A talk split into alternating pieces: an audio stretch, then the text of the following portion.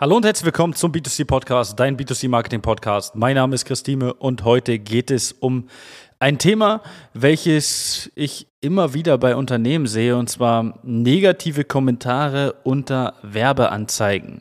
Und da möchte ich einfach vorab mal sagen, man kann, egal was man macht, nicht dafür sorgen, dass man null negative Kommentare bekommt.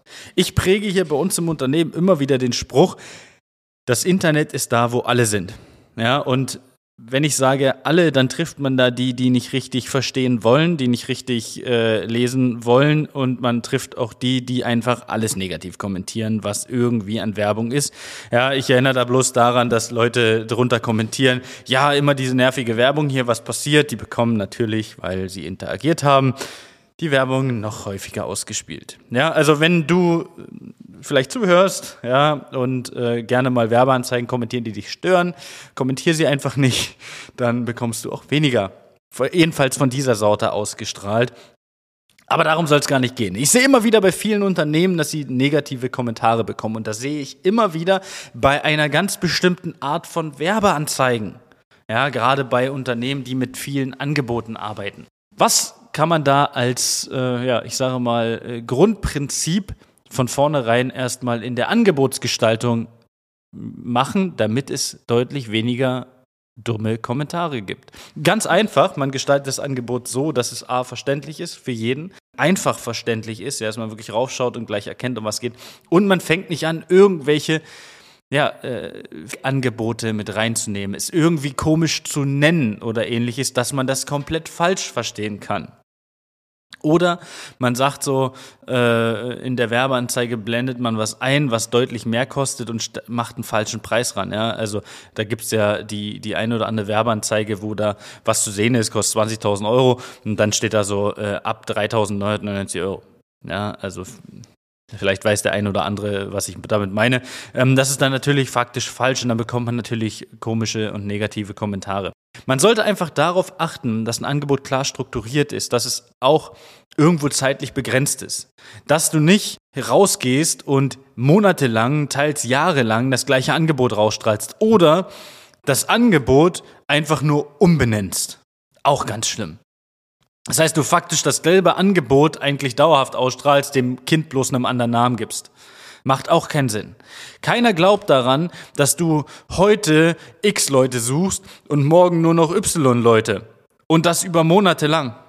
Ah, jetzt suchen wir noch mal mehr Leute, die das und das machen. Das gibt's in vielen verschiedenen Bereichen. Ich möchte jetzt auch gar nicht nur im Küchenmüllbereich darüber sprechen, sondern es gibt's auch im, sogar im Fitnessbereich sehe ich das mittlerweile.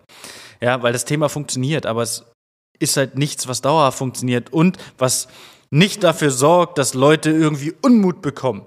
Weil jetzt denke ich, ich bekomme einen Vorteil, aber ich bekomme halt eigentlich gar keinen Vorteil. Ein Angebot, welches du auf den sozialen Netzwerken nach außen streust, sollte natürlich auf der ersten, ähm, im ersten Fall dafür sorgen, dass du Aufmerksamkeit bekommst.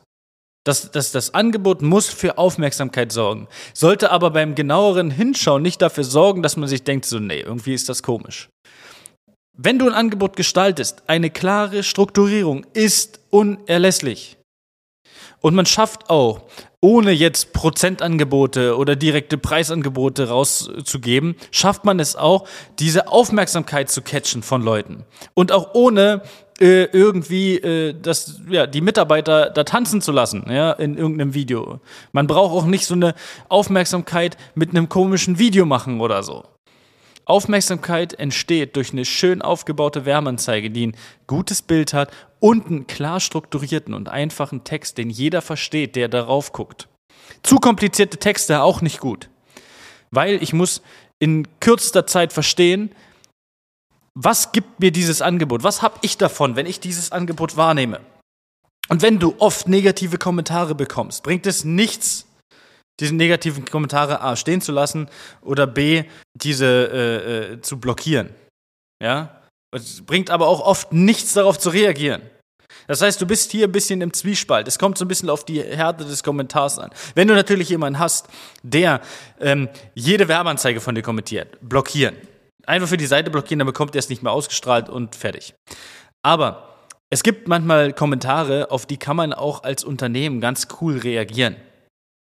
Und kann daraus dann plötzlich äh, eine, eine, ähm, ein tolles Gespräch entstehen lassen. Ja, wenn jemand Unmut hat zum Beispiel, weil irgendwas schiefgelaufen ist, kann man darüber auch dafür sorgen, dass die Person äh, ja einfach nochmal wirklich in Kontakt tritt mit dem Unternehmen und dann dementsprechend ähm, ja äh, den Kunden wieder glücklich machen, zufrieden machen.